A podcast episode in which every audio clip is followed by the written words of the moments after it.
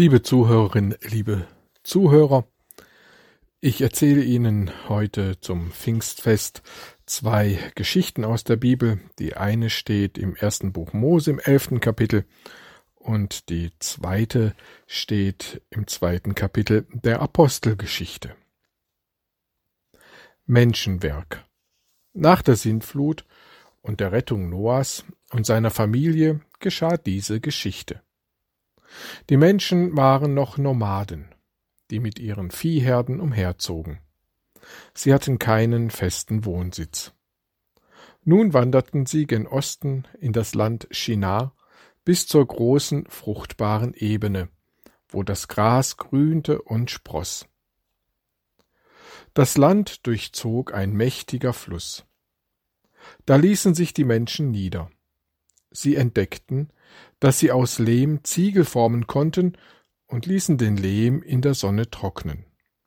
Sie fanden Teer und kamen auf die Idee, damit die Ziegel zu bestreichen und aufeinander zu setzen. So konnten sie feste Häuser bauen und brauchten nicht mehr in Zelten zu wohnen. Sie bauten ein Dorf. Aus dem Dorf wurde mit der Zeit eine Stadt mit einer Mauer ringsrum. Begeistert von ihrem Können sprachen sie Auf, lasst uns einen Turm bauen, der bis an die Wolken reicht. Dadurch werden wir berühmt. Dadurch werden wir uns einen Namen machen, und noch Generationen nach uns werden über uns und unser Können staunen. Hoch hinaus wollten sie. Sie plagten sich wie Ameisen.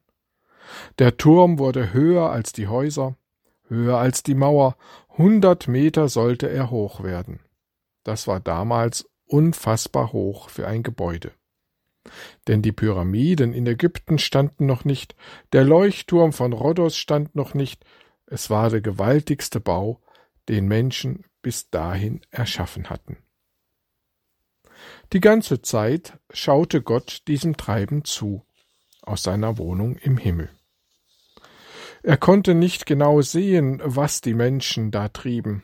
Vom Himmel aus gesehen war dieser Turmbau auch mickrig klein.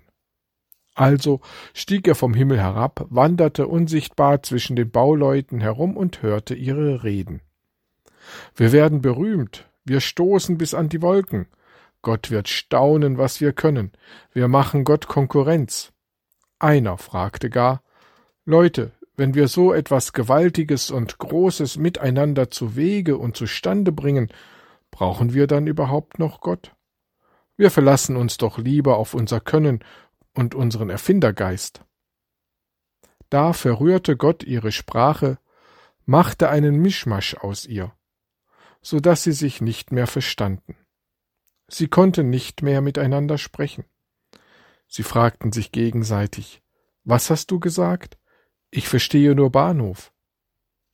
Da ließen sie von ihrem Bauprojekt ab, verließen die Stadt, die sie Babel nannten, und wanderten getrennt umher und bauten sich in aller Herren Länder Dörfer und Städte.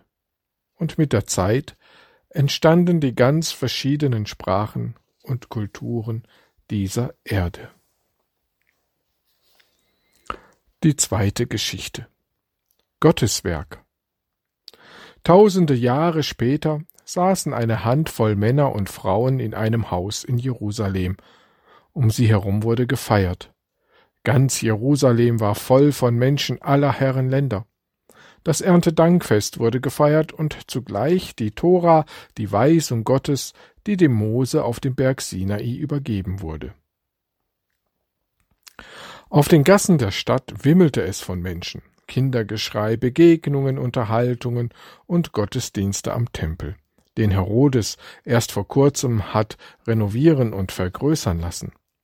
Der Platz, auf dem der Tempel stand, war der größte der damaligen Zeit.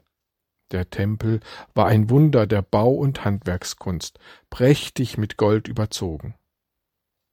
Plötzlich ging ein Brausen durch Jerusalem wie von einem Gewittersturm aber es war kein Wölkchen am Himmel zu sehen.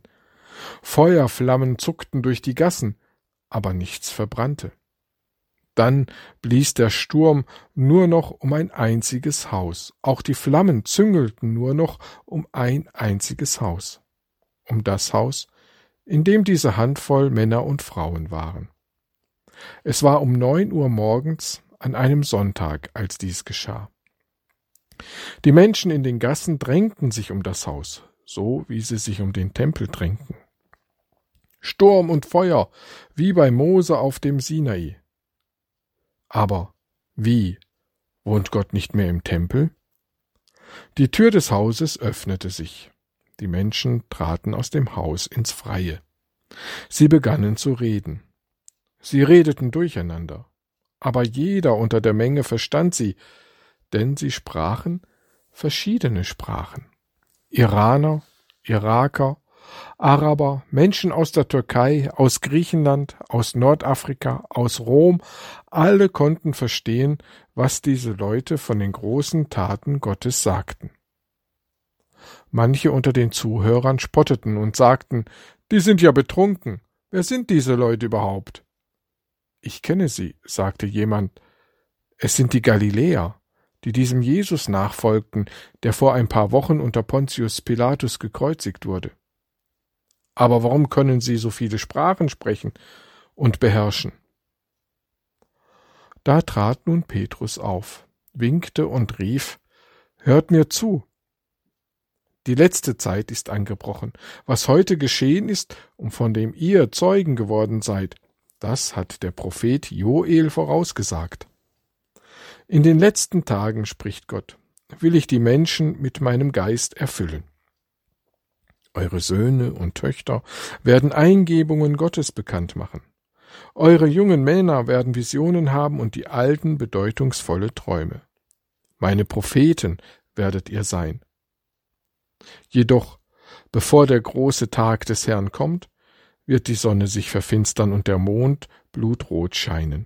Das wird geschehen, bevor der Tag kommt, an dem der Herr zum Gericht erscheint.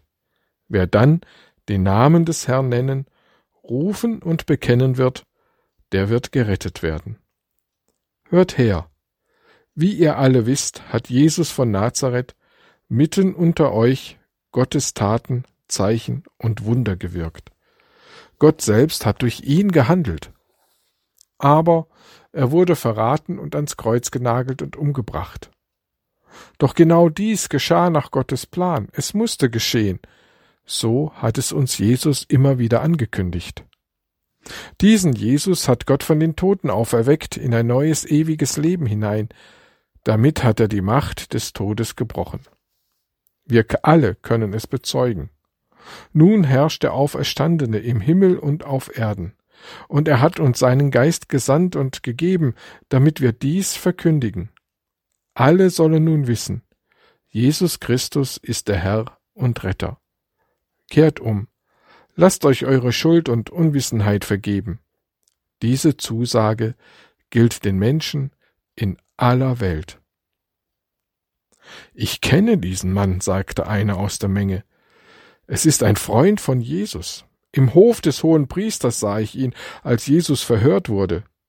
Da hat er noch geleugnet und felsenfest behauptet und geschworen, ich kenne diesen Menschen nicht, glaubt mir, ich habe mit diesem Jesus nichts zu schaffen. Und nun steht er hier wie ein Fels und verkündet diesen Jesus als Auferstandenen, als Herr und Retter. Woher nimmt er bloß diesen Mut, alle Welt zu diesem Jesus zu rufen, und das in den verschiedensten Sprachen? Mir scheint, Gott ist umgezogen vom Tempel zu diesen Menschen, die an Jesus festhalten. Amen.